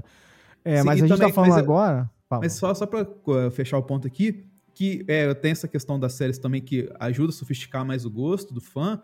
Só que, vamos colocar assim, agora, tipo, como vai escalando uma escadinha assim, todo mundo quer o novo Vingadores Ultimato. Que nem quando o Vebs fala sempre, sempre Star Wars, todo mundo quer um episódio 5 novamente, né, Vebs? Fica com aquela régua do, do melhor sempre pronta é. para qualquer coisa que saia, assim, e fica muito exigente com a parada. Cara, mas assim, é, temos nossa visão de cinéfilo, né, o, o Maron, que fala muito alto nessas horas, e, e como eu, eu consigo separar que o fã de Star Wars, se ele fosse fã de cinema, ele compreenderia as decisões que os filmes tomam com muito mais é, aceitabilidade do que se ele for fã só do lore, do, do fanservice. A gente criou uma geração de pessoas que são escravas de fanservice. Isso atrapalha pra caramba o, o serviço de uma obra, porque, igual o episódio 7, é, quando eu descobri que era o JJ, eu falei, pô, legal, é um baita diretor de, de, de blockbusters saudosistas, como foi o 8mm. O cara vai mandar bem. Mandou. Chega no 9. Super 8, 8mm é outra coisa. Ah, é verdade, é, 8mm é outra coisa. 8mm é do Schumacher lá. É o Super 8, obrigado. É, é, chega no, no, no, no, nono, eu começo a pensar que o, que, que o J.J. Abrams tinha fissuras na, na, na, na, maneira. Ele pode ser um bom executor, mas ele não é um bom criador. Tanto que na hora que começaram a cobrar do J.J., cara, essas decisões que você tomou, a, a, a, como eu posso dizer, a profecia do escolhido, do jeito que você contou no nono episódio, você está atropelando a profecia do escolhido, né? Que é entrando nesse universo do particularidade do fã de Star Wars. Falou, ó, vai lá e fala com o Chris Terrio, que é o roteirista, porque aí tirou o corpo fora. Aí eu comecei a entender que talvez o JJ tem fissuras na carreira dele, que ele só é bem. É, ele faz obras bem estruturadas quando está alinhado com um bom roteiro. E o roteiro do set é o Kasdan, que é o mesmo roteirista do Império Contra-Ataca e do Retorno é. de Jedi. Né? É. E, e, eu acho que é, é, o, mas o JJ, cara, isso é, isso é uma coisa muito interessante, assim. O JJ é o típico, assim, ele é um diretor e um produtor. Né? Ele é um cara para dar o caminho, tal, tal, tal, mas ele não é o cara para necessariamente é, tomar todas as decisões criativas, é, né? realmente é, criativas da história, né? É, ele, ele, já fez vários roteiros até tudo bem, mas assim, mas onde eu quero chegar com isso é, é essa coisa de que é, ele ele não ele não conseguiu, assim, é, é, as melhores coisas que ele fez não foram escritas por ele. As melhores ideias que ele teve, ele teve, ele teve a, a, a ele teve assim a visão, a grande visão, e entregou para gente talentosa executar a grande visão de uma maneira mais, mais bem feita. Então, quando ele tinha um Damon Lindelof né, naquele momento lá, quando ele criou Lost, por exemplo, que é uma das primeiras temporadas mais fodas de todos os tempos, é tipo, ele vai lá, dirigiu o piloto, trouxe os caras criativos e falou assim: ó, a história é mais ou menos é dessa aqui, ó, agora vai lá. E outras pessoas executaram para ele. Eu tenho um livro aqui, que é um, um, livro que ele teve a ideia, mas ele não fez porra nenhuma, que é, é, é o S, que é, que é um livro que basicamente é um livro que tem uma história dentro, então tem uma, tem uma história principal, só que a história que você está lendo é a meta-história, que é o que é o seguinte: esse livro é um livro que supostamente ficou passando entre duas pessoas numa biblioteca. Então, nas páginas do livro, que você pode ler a história principal, essas pessoas estão escrevendo mensagens uma para outra, nas páginas do livro, nos rodapés das páginas. E quando você pega o livro, você vai lendo e elas estão escrevendo mensagens entre si, mandando lembranças e tal, porque é como se elas pegassem o livro, escrevessem uma mensagem, fechassem o livro, botassem na biblioteca. Aí a outra ia lá, pegava o livro, olhava a mensagem do outro, escrevia a mensagem e botava. Não foi ele que escreveu, cara. Ele teve a ideia, chamou um cara talentoso e fez o livro e o livro é legal. Mas não então, foi ele. é um ditador, então, né? É, não, porque ele gosta da ideia. Ele, ele, ele, ele, é, ele, é, ele, é, ele é apegado, às vezes, na, na, na, no formato, na sacada. Mas não nessa, mas a execução, às vezes, é melhor você chamar uma pessoa mais talentosa do que você. Entendeu? Porque ela tem, ela tem um talento específico. De repente, o teu talento é, cara, eu tenho a, eu tenho a, eu tenho a estrutura, a ideia é grande, mas eu não tenho saco pro, pro detalhe. Eu vou chamar a pessoa para fazer isso para mim. E acho que isso ele faz muito bem. E, enfim, geralmente. É verdade. cara, é tão triste quando eu vejo o hate em cima do oitavo filme, porque, cara, o oitavo, o, o Ryan Johnson seguiu os mesmos caminhos que o George Lucas seguiu na década de 70. É referenciar filme. Essa coisa do, do, do Luke e a Ray, depois o Kylo Ren e a Ray, dessa história de como é que é que você matou seus alunos, como é que é. Aí fica uma coisa meio Rashomon, meio cidadão Kane, do tipo, quem conta um conto aumenta um ponto, a verdade você não sabe, que só isso já me faz valer o filme inteiro, sabe? E aí o fã de Star Wars, que é fã só de Star Wars, mas não é fã de cinema, perde a riqueza de cenas como essa. É, né? mas cara, e, e assim, se não fosse por nada, aquele, aquele duelo final contra um Luke Skywalker que não está lá fisicamente é um negócio assim tão foda, tão tão genial, tão fora de série, cara. Que é. puta é. que pariu. É uma, é uma das melhores. Assim, é engraçado, assim, tipo. É muito foda aquela merda, aquele final. Entendeu? Então, assim, tipo. É, enfim, e o legal é que pena. traz um pouco de Mark Hamill também, né? Aquela coisinha de fazer assim no, no ombro ali, que lá é coisa de Mark Hamill, não é coisa de Luke é. Skywalker, é, mas tipo, é, é, tão bem feito que te abraça naturalmente a parada ali, você não acha ruim, porque é uma parada bem executada. Mas não é, e não é só isso, assim, aí tem muito sabor, sabe do quê? Tem muito sabor de filme de arte marcial é, japa, japonês e chinês é, dos anos 60 e 70, assim, aquela coisa de aquela coisa, aquela bravata, sabe? Tipo da dessa, sabe, de chamar para brigar ou então de fazer essa batidinha. Então, assim, tipo, cara, é, enfim, cara, é uma pena, uma pena, uma pena que tudo tenha dado tão errado no terceiro, Sim. no último filme. Mas, meu, você acabou de me dar uma justificativa, Maron, que hoje vai ser o tipo do dia que eu deito a cabeça no travesseiro e falo assim, pô, Maron me aliviou de pensar que é o maior retrato dessa geração uma saga como essa acabar com a cara da geração, né? Que cobrou, que fez bravatinhas na internet contra a Kathleen Kennedy, usando de misoginia, né? Faz todo sentido isso, mano. Fiquei Nossa, muito feliz. Cara, a Rose, né? A Rose, a Rose que é, desaparece no dela. último filme. Desaparece no último filme. Ela surge no segundo e fala assim: caraca, temos uma, uma personagem sensacional. No... Ué, cadê? Sumiu. Cara, inacreditável. Inacreditável. Inacreditável. Eu não consigo me conformar. Só de pensar nisso, de lembrar disso, cara, aquela pessoa eu fiquei apaixonado, terminei o filme apaixonado por ela, querendo eu mais. É... Aquela carinha de vietnamita, né? Porra, cara, que personagem foda, cara. É, perdeu a irmã. Não Nossa. falta justificativa para ela estar tá numa guerra, sabe? Nossa. Batalhar e tal. Que personagem foda. Pô, é Marão, é isso. Não, não vou tomar muito seu tempo. A gente está aqui uma hora e meia já. Acho que a gente pode. Eu fico até à vontade de te perguntar se você aceita a gente retomar algum assunto aqui no próximo. Acho que a gente conseguiu abraçar vamos. aquela pauta que a gente escreveu. Vamos. Espero que você tenha gostado de participar aqui com a gente. Ah, é um prazer. Eu adoro ficar falando bobagem, gente, durante um tempão. Adoro. Que bom. E, adoro cara, discutir cultura pop. Pô, é legal. Fico muito feliz de saber. Para quem não sabe, o Maron fez parte do Radar Pop, que é um dos precursores do, do, de podcast sobre cultura pop. O, o Maron cuida dos podcasts da HBO, né?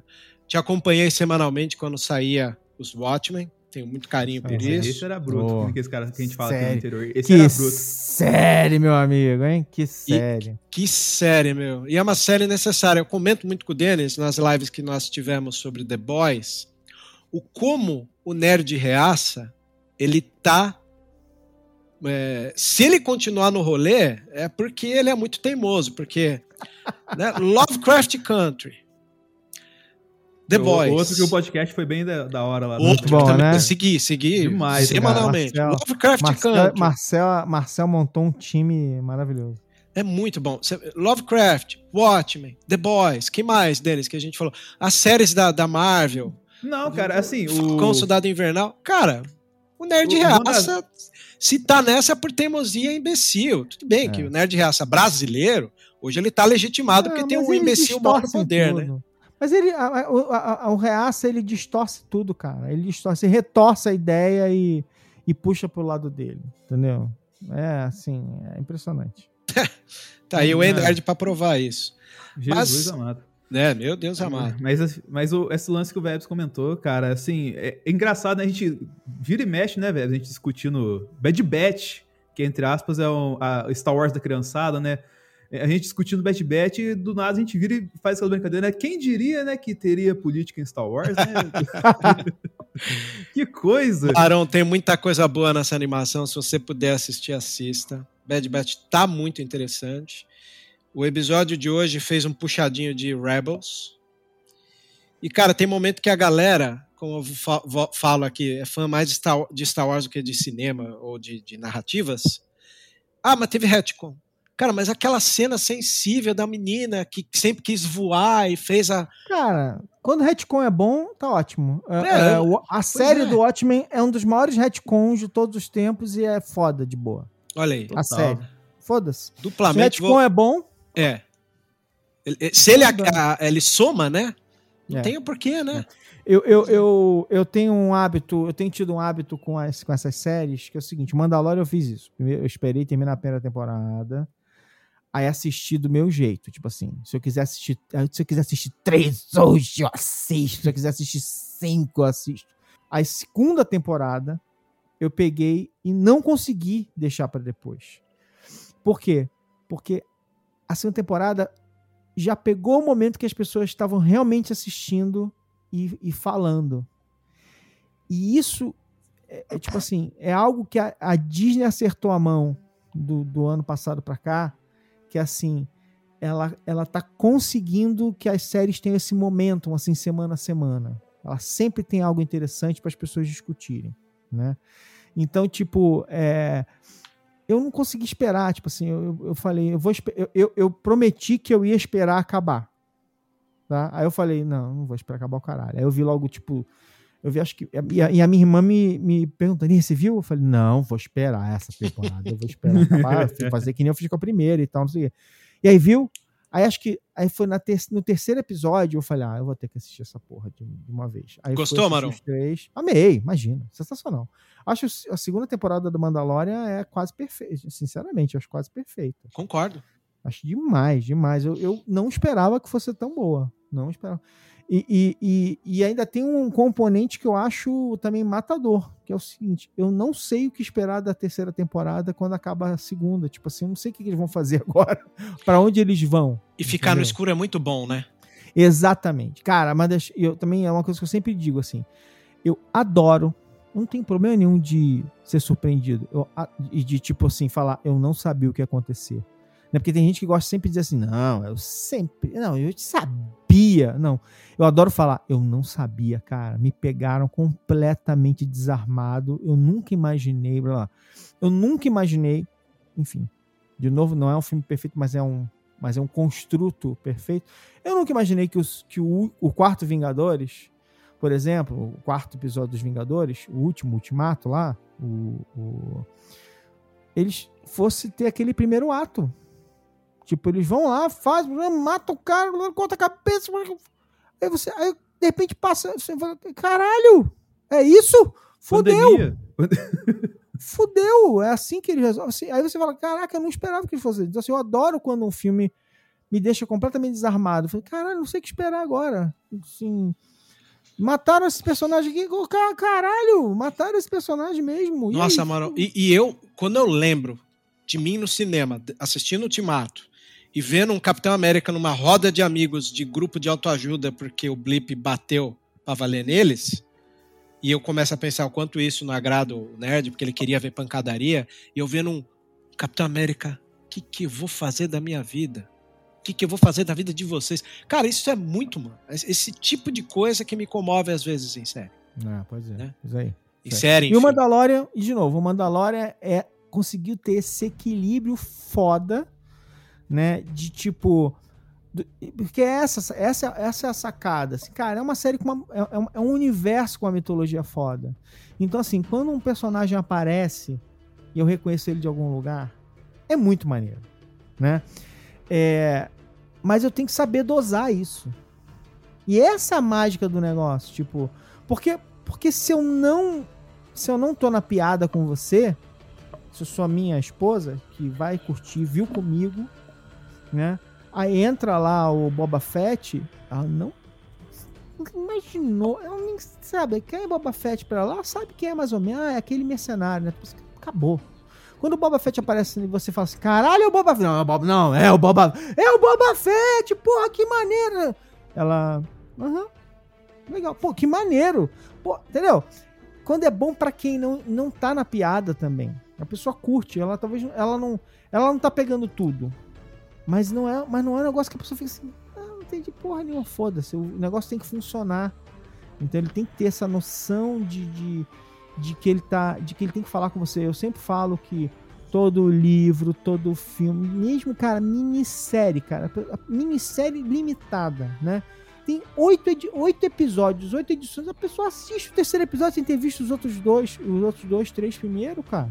A pessoa faz isso, a pessoa cai por acidente, vê o negócio começado. A pessoa vê filme do meio. Aqui hoje em dia a gente consegue voltar lá e assistir. Mas não era assim sempre. Você, vê- a televisão aberta, tava passando o filme, você. Opa, deixa eu ver aqui. Aí você via, caralho, como é que você vai fazer agora pra ver o resto do filme? Você tinha que alugar, catar, não sei o quê. Então, assim, é, é, tudo que a gente. Todo produto de cultura pop, ele tá sendo pego de algum ponto por alguém. As pessoas têm pontos de entrada diversos. Elas têm histórias de vida diversas. Elas têm. Como é que é? Backgrounds culturais. Elas têm históricos culturais diversos. Entendeu? Então, assim, cara. É uma obra que consegue. Obras que conseguem se comunicar com essas pessoas dessa maneira, eu acho muito legal. Entendeu? De novo, é cultura pop, é cultura pop. É cultura sabe? pop, não tem o que dizer. É. E sempre é o produto do seu tempo. Sim, é, eu gosto de pensar o quanto esses criadores colocam em suas obras as inquietudes de seu tempo, né? Igual você citou o Boba Fett, pô, antes da gente ver o Boba Fett, a gente viu só a armadura, então foi um alarme falso que a série já trabalhou pra gente, pra depois ver o Boba. Aí agora a gente para pra pensar, o showrunner da, da série do Boba Fett é o Robert Rodrigues, que é um cara do cinema sem limites.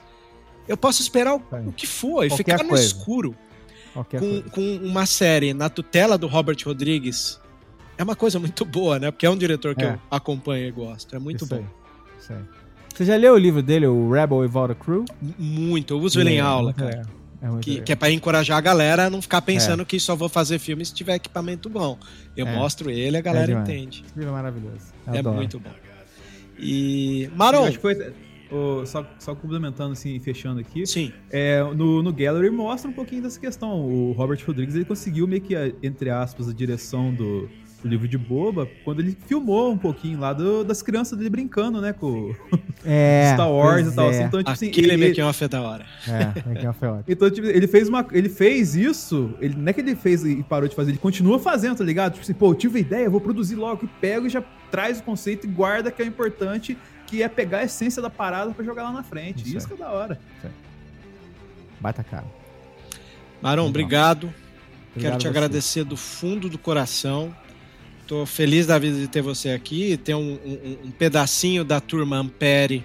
Para quem não sabe, até aproveito para te pedir para você falar um pouco do curso para a galera.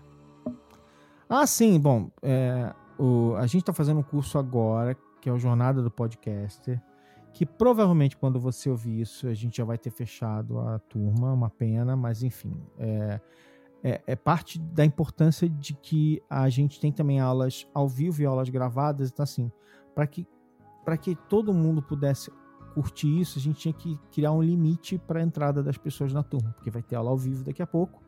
E aí você chega e não- você não tem nem a chance de eventualmente tentar participar das, das, das dinâmicas ao vivo também e tal. Mas enfim, essa turma está terminando agora e essencialmente a gente está.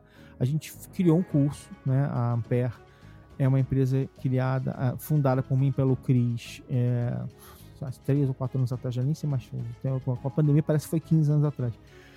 E que logo depois a gente recebeu o reforço do, do Marcel e do Gui.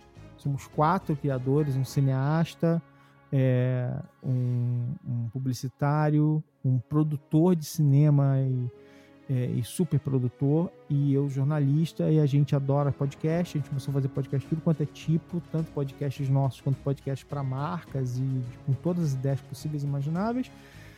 E a gente ensina um pouco de como é que a gente elabora essas ideias para quem é, quer criar o seu podcast. E era uma ideia legal de podcast do papel. Então, se você não pôde pegar essa turma agora, fica ligado. A gente não sabe quando a gente vai ter tempo para fazer uma segunda turma, mas eu, mas eu, eu acredito, eu acredito que tem uma boa chance de a gente ainda fazer uma, uma turma até o final do ano. Então tem que ficar ligado aí.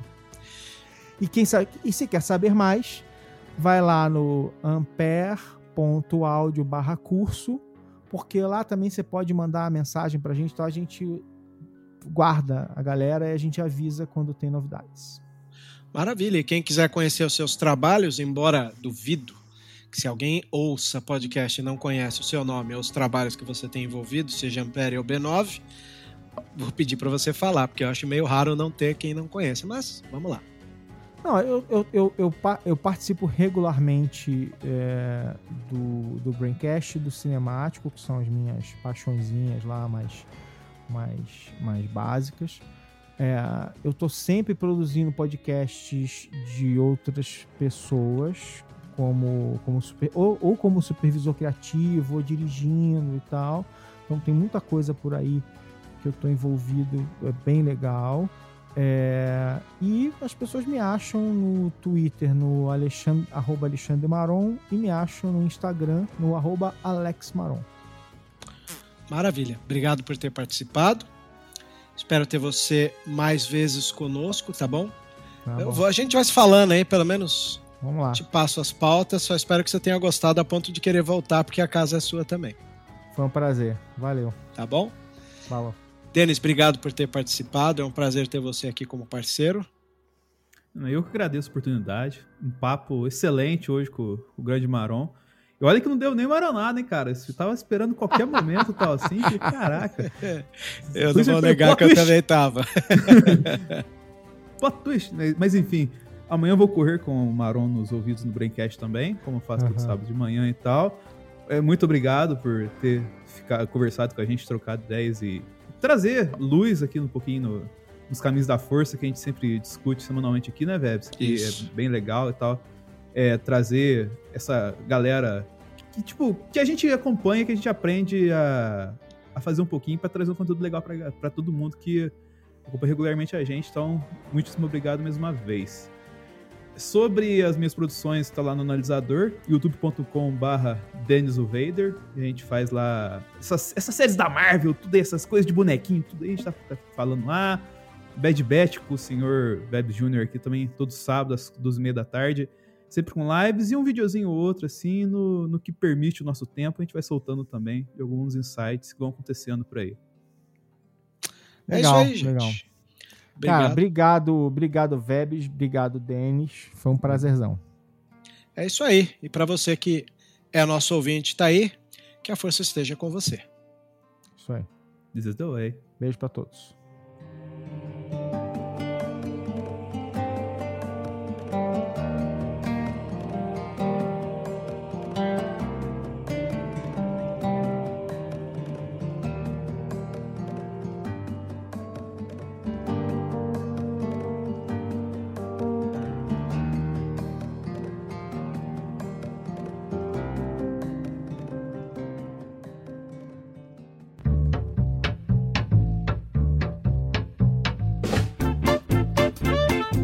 Você ouviu e vivenciou Vozes da Força.